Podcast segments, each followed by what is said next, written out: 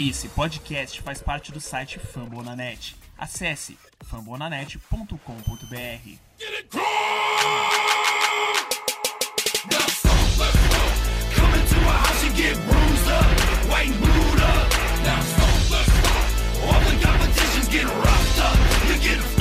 Fala torcida do Codes, aqui quem fala é o Pedro, direto do Rio de Janeiro. Estamos aqui para mais um episódio do podcast Coach Brasil, em parceria com o pessoal do Fambonanet, episódio 136. Vamos falar da, da derrota do Colts para o Bucks e da vitória sobre o Texans e o que nos espera nos últimos quatro jogos da temporada, começar com o jogo da próxima semana contra o New England Patriots e será muito importante para o time para dar sequência à temporada e manter viva a chance de playoff, porque hoje, hoje o Colts está dentro dos playoffs como seed 6. Bora lá. Sunny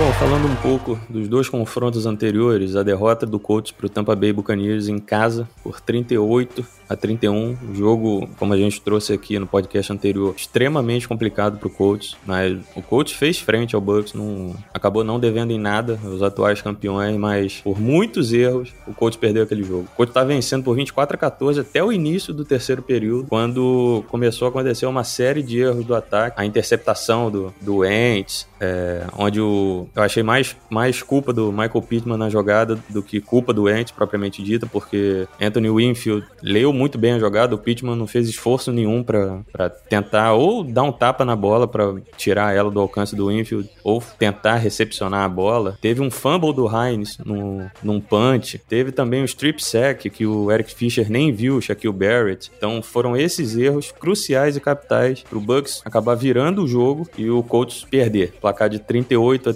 31, justo, vitória justa do, do Bucks, não tem nem o que falar. A defesa do Colts trabalhou da forma que, que deu para trabalhar, porque a gente conseguiu limitar bem os wide receivers do, de Tampa Bay, mas a gente sofreu com Leonard Fournette, que teve 100 jardas terrestres, 3 touchdowns e 31 jardas re- recebidas, além de outro touchdown recebendo a bola. Então, a gente fez um bom trabalho cobrindo os wide receivers, mas também o Gronkowski acabou também com a nossa defesa, com 123 jardas, e isso foi um dos fatores cruciais para a derrota do Colts naquela partida. O Colts jogou bem. O Colts, vamos usar o termo correto, jogou de igual para igual contra o atual campeão. Teve até uma última chance de empatar uma partida ou empatar a partida. Foi um retorno absurdo do Isaiah Rodgers, 72 jardas após o, o touchdown do, do Fournette que levou o jogo a 38 a 31. O Isaiah Rodgers fez um retorno de 72 jardas, mas acabou ficando ali mesmo. O Wentz tentou dois passes, um foi pro Jack Doyle, outro foi pro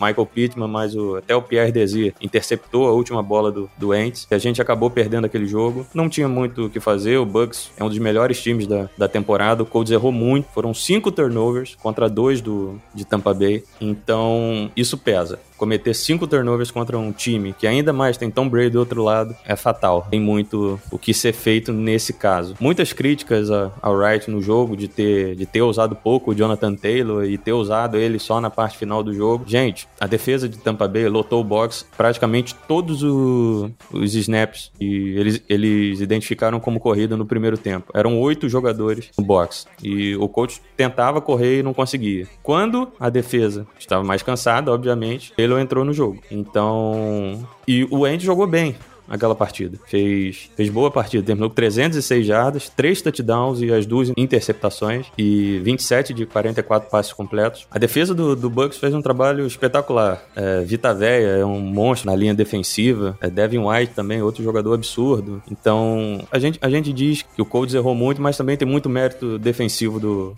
do Bucks. O Bucks é um time espetacular, não tem, não tem muito o que falar dessa, dessa derrota. É uma derrota dolorida, mas é uma derrota contra um time da outra conferência. Para questão de playoff, não deve impactar tanto assim. né? Se, se for. Se acabar caindo em critério de desempate, essa derrota não deve pesar tanto assim. O Colts perdeu naquela, naquela, naquela época. O time foi para 6-6 na temporada. E na semana seguinte, a gente enfrentou o Houston Texans fora de casa. Para não ter dúvida, o Colts já, já chegou com o pé na porta, com Kenny Moore interceptando o Tyra Taylor no primeiro snap do jogo, terminou no, no touchdown do, do Colts, e logo no segundo drive do, do Texans, Kenny Moore de novo forçou um fumble no Farrell Brown e deu a oportunidade do time ampliar o placar no, no field goal do Michael Badley. A partir dali, o jogo ficou muito morno, sem o Texans sem ameaçar, o Colts sem produzir, ficou aquela coisa mais ou menos, mas o Colts não correu perigo em momento nenhum do jogo, em comparação ao, ao primeiro jogo, onde até o intervalo o jogo estava meio, meio enrascado, meio equilibrado, meio chato de, de, se assistir. A partir do segundo tempo, no terceiro período, o Colts marcou outro touchdown com o Jonathan Taylor, o primeiro já havia sido dele. O Michael Badley ainda marcou mais um field goal e já no último período, Dion Jackson, running back reserva, correu 3 jardas, touchdown, placar de 31 a 0 pro Colts. Foi a primeira vitória vencendo de zero fora de casa desde 1992, quando o Colts venceu na semana 14 daquela temporada, ó, o New England Patriots, por 6 a 0. E a primeira derrota do Houston Texans em casa, perdendo de zero. Para uma franquia que tem praticamente 20 anos, o, foi a primeira derrota em casa, perdendo de zero. E um fato curioso, até a metade do terceiro quarto, o coach não havia cedido recepção para wide receiver do Texans. Isso mostra o quão ruim é o time do Texans. Falando um pouco de, de Jonathan Taylor, esse jogador que tá um absurdo na temporada, com 1.348 jardas, o melhor running back da, da liga hoje, com 1.348 jardas, 16 touchdowns e outras 336 jardas recebendo. Ele chegou a 27 touchdowns nas duas primeiras temporadas dele como running back do coach. É um recorde da franquia. É, ultrapassou Adrian James, que tinha 26 no mesmo período. Ele chegou a 10 jogos seguidos com ao menos um touchdown terrestre, a maior sequência desde 2004, quando LaDainian Tomlinson conseguiu esse feito. E além disso, ele chegou a 100 pontos na temporada. Ele é o terceiro jogador da história da franquia,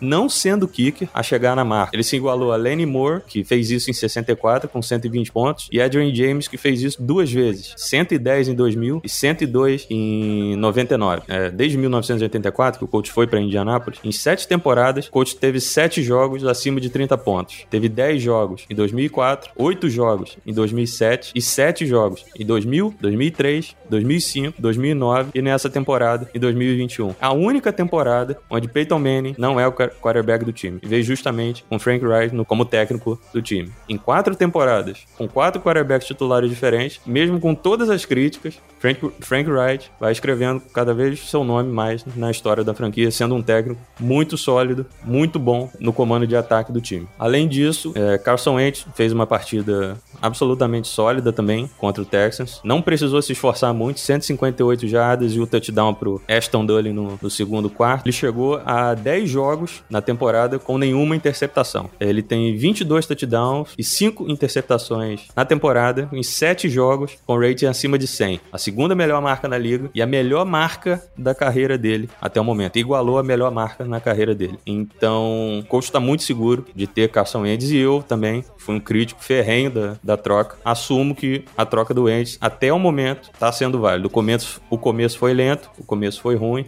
o Wentz estava lesionado, mal teve training camp por conta da, do Covid, por conta de lesão, da lesão no pé dele. E mas agora ele está fazendo uma boa temporada. No momento, ele está com 2.948 jardas, vai passar da 3 mil, das 3 mil tranquilamente. Com o jogo contra, contra o Texas, praticamente assegurou a primeira rodada do coach para o Philadelphia Eagles em 2022 e eu estou absolutamente tranquilo em relação a isso. Frank Wright não teve um quarterback em duas temporadas consecutivas. Foi o Andrew Luck em 2018, aí veio a aposentadoria, Jacoby Brissett em 2019, Philip Rivers em 2020 e agora Carson Wentz em 2021. E o Wentz tem tudo para ser o primeiro quarterback a jogar dois anos consecutivos com o Wright em Indianápolis. Então, vamos dar tempo ao tempo. Eu acredito que o Wentz tem tudo para ser um quarterback melhor ao longo dos anos dele com o coach. Não vai ser o Andrew Luck, muito menos vai ser o Peyton Manning, mas como eu falei, se ele conseguir repetir o que o Philip Rivers fez em 2020, eu tô absolutamente tranquilo com isso. Que o Rivers, com 38 anos, 39 anos praticamente, quando ele estava aqui com o corpo, fez uma temporada muito sólida, muito segura. O Wentz tem um fator correndo com a bola, porque ele é absolutamente mais móvel do que o Rivers. O Rivers era um mais tático. Não podia explorar jogadas de corrida com, com o Rivers. E a gente tem isso com o Ents, além do Ents ser mais novo também que o Rivers, obviamente. Então, a gente torce para que essa boa sequência do Ents se mantenha e ele seja o nosso quarterback por muito mais tempo do que a gente tem tido atualmente. Que a gente, toda off-season, tem um problema com o quarterback. Então, a gente espera que isso tenha sido resolvido com o Carson Wentz, que não é o quarterback dos sonhos, mas é o quarterback que o time precisava para tentar chegar mais longe na temporada, dar a oportunidade do coach de vencer jogos e chegar mais longe na, na temporada. Então, o coach, após o jogo contra o Texas, teve a bye week e agora nós vamos falar sobre o jogo da semana 15, que promete ser dos melhores jogos da temporada, se não o melhor jogo da temporada em termos de briga por playoff até o momento, Indianapolis Colts e New England Patriots.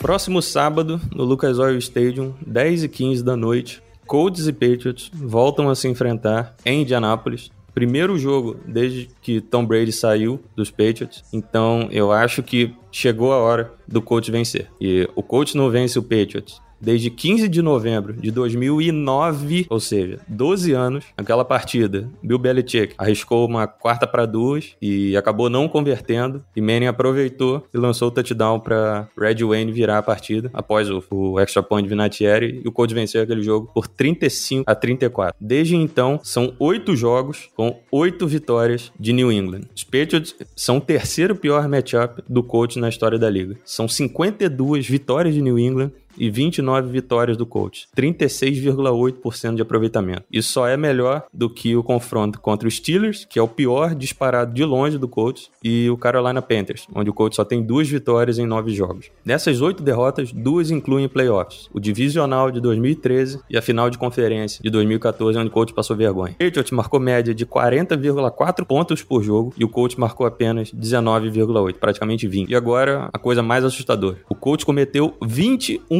turnovers nesses jogos, enquanto o New England cometeu apenas 5. E o único jogo em que o Colts não cometeu turnover foi justamente o jogo onde a vitória pareceu ser mais próxima, e foi o jogo do fake punch em 2015. Por que, que eu digo mais próximo? Porque foi o jogo que o Colts virou o primeiro tempo vencendo por 21 a 20. O placar de 37 a 31 foi o mais, foi um dos mais próximos ali entre, entre os dois. Teve o jogo em 2010, New England venceu por um field goal de diferença, mas esse foi o outro placar mais curto. E não fosse a quantidade de. O fake punch, que querendo ou não, acabou sendo um, um turnover, não oficial, mas praticamente foi um turnover, o coach poderia vencer aquele jogo. Esse jogo foi, foi absurdamente bizarro, essa, essa jogada, e isso nunca mais será esquecido da, na história da liga, na, na história entre Colts e Patriots. O confronto entre os dois times vai ser, vai ser uma briga direta pelos playoffs o Colts 7-6 na temporada e o Patriots 9-4. O Patriots hoje é o líder da AFC East e agora com dois jogos de vantagem em relação ao, ao Buffalo Bills. Mac Jones está fazendo a temporada muito segura, 2.869 jardas, 16 touchdowns. E a defesa, pelo não tem nem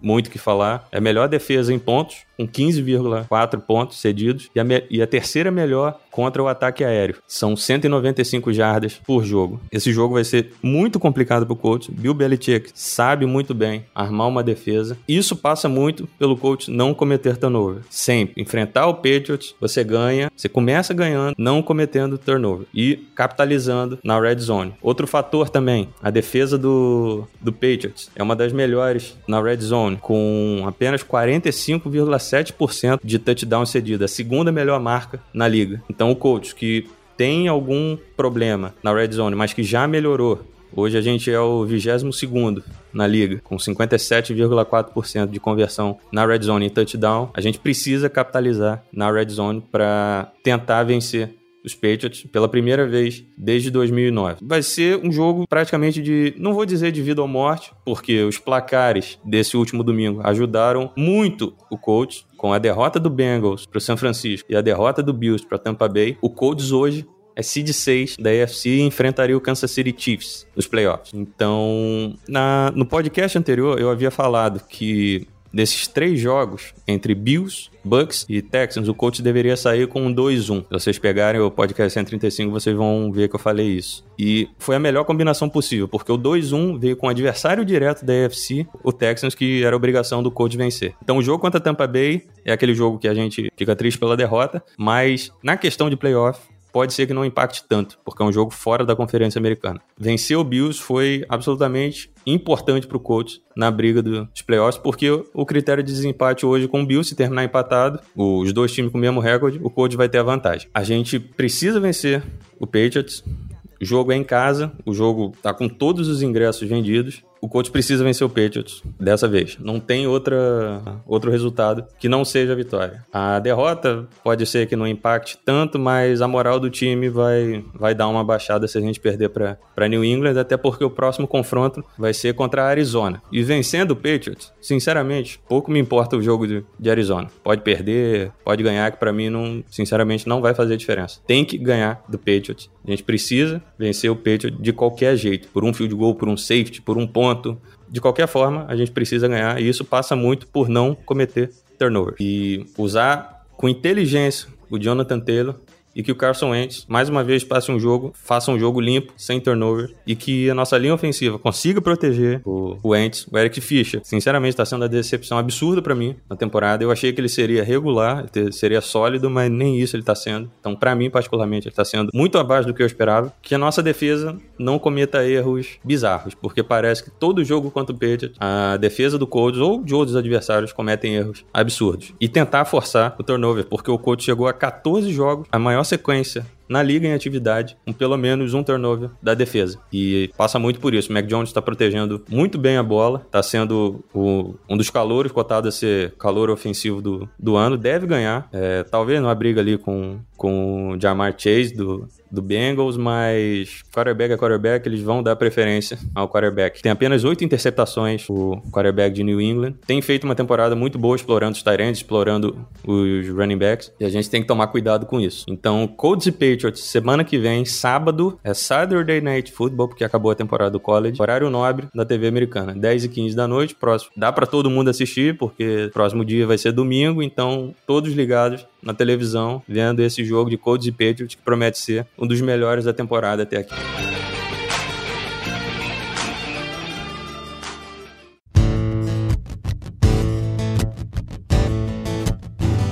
Bem, gente, chegamos ao fim desse episódio. Agradeço a todos que escutaram até aqui. Sigam a gente lá no Twitter, eu arroba no PJ1992, Lucas Martins lá no Rochu BR, o Davi lá no Post BR, Coach Brasil com S, Coach Brasil com Z, todos os perfis ligados ao Codes aqui no Brasil. Agradeço a todos e The Rivalry is back on, parafraseando Chris Ballard em 2018. Vamos lá, coach, chegou a hora da gente bater New England de uma vez por todas. Um abraço a todos. KBB, you know it's true when the whole cold nation is bleeding coach blue.